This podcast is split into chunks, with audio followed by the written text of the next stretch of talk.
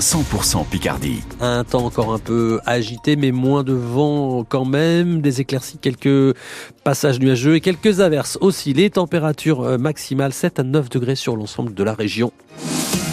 Le journal Pierre-Antoine Lefort, l'inspection académique regrette le boycott du Conseil départemental de l'éducation nationale. Oui, le CDEN qui doit trancher sur les ouvertures et les fermetures de classe à la rentrée prochaine, 52 prévues dans le premier degré euh, dans la Somme.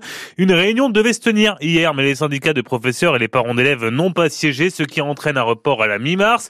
Des fermetures de classes qui amènent bien souvent, notamment dans les plus petites communes, à des classes multiniveaux. Et ce n'est pas un problème du tout pour Gilles Novial, le directeur des services de l'éducation nationale. Ce sont de bonnes conditions pour apprendre parce que, effectivement, le fait de travailler avec d'autres enfants d'un an ou deux ans de plus favorise le développement de l'autonomie et ça permet à l'enseignant également de pouvoir accompagner sur deux ans ou trois ans un élève dans ses apprentissages.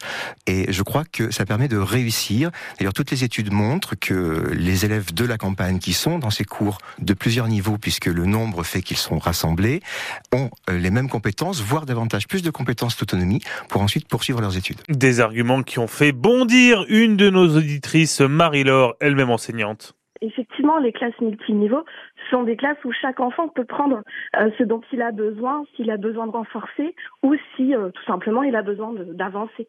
Mais en fait, on, est en 2024. Les classes multiniveaux, 4 niveaux, 25 euh, élèves, 30 élèves, ça c'était bien il y a euh, il y a 40, 50 ans, 70 ans, quand on a toutes ces, ces, ces images d'épinal dans la tête où l'enseignant est frontal et puis on a 40 enfants euh, qui sont voilà. Mais en 2024, apprendre, c'est plus du tout pareil. Et le prochain CDN est prévu le 14 mars sur ces 52 euh, fermetures de classes prévues dans le premier euh, degré dans la Somme, une vingtaine au collège. 2500 clients étaient encore privés de courant ce matin en Picardie après le passage de la tempête Louis, 1500 dans l'Oise et 1000 dans l'Aisne. Un nouveau bilan doit être réalisé d'ici le début d'après-midi. Ils ont été jusqu'à plus de 18 500 hier soir, souligne Enedis qui a mobilisé quelques 180 techniciens. Les pompiers de la Somme sont intervenus eux à 40 cinq reprises, notamment pour des chutes d'arbres, mais aussi des toitures touchées. La tempête Louis, qui pour rappel a fait un mort en France, un automobiliste noyé dans sa voiture dans les Deux-Sèvres. Dans quelques heures, les réfugiés ukrainiens célébreront un douloureux anniversaire. Les deux ans du début de la guerre en Ukraine, ils sont encore des centaines de réfugiés. Chez nous en Picardie, ils ont fui les Russes, les bombardements et tentent depuis de s'intégrer, de reprendre une vie normale. Quelques 300 jeunes sont scolarisés dans l'Académie d'Amiens, une centaine rien que pour la Somme. Mathis Limanov, vous êtes parti à la rencontre d'Igor, 15 ans. Il est originaire de Donetsk, à l'est du pays. Le jeune homme arrive avec sa mère Vitalia deux mois après le début de la guerre et pour son premier jour de classe en quatrième à Amiens. Il y avait beaucoup de gens, ils ont posé beaucoup de questions. C'était le problème de trouver les gens qui parlaient bien anglais pour quand même les comprendre. Car à son arrivée, Igor ne parle pas un mot de français. Sans accompagnement spécifique, il est le seul étranger de sa classe, alors c'est la débrouille. J'ai appris en internet par YouTube.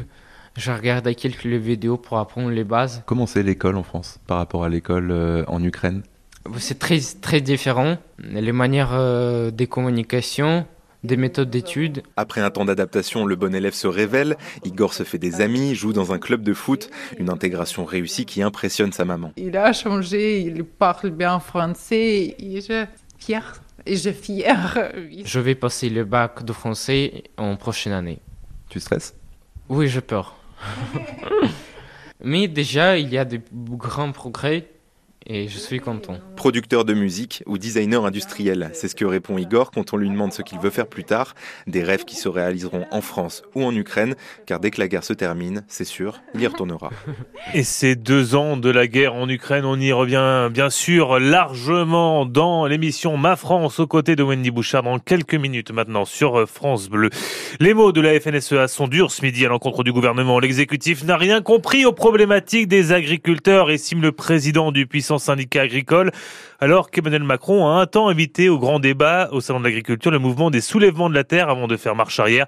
D'ailleurs, ce midi, l'Elysée euh, publie un communiqué. Les soulèvements de la terre n'ont été ni conviés ni contactés. L'Elysée qui plaide une erreur euh, de communication. L'enquête publique sur le canal Seine-Nord s'apprête à démarrer. Un mois pour recevoir les avis, les remarques et informer surtout les riverains sur ce projet d'énorme canal qui, une fois terminé, permettra de relier la région parisienne avec euh, les pays du Benelux. Des permanences vont être tenues par les commissaires enquêteurs, dont plusieurs, notamment la mairie de Péronne, pour le lancement le lundi 4 mars. Et puis, les Césars s'annoncent chahutés, 49e cérémonie du cinéma français ce soir à 21h à Paris. Une édition marquée ces dernières semaines par les révélations de violences sexistes et sexuelles dans le milieu du cinéma.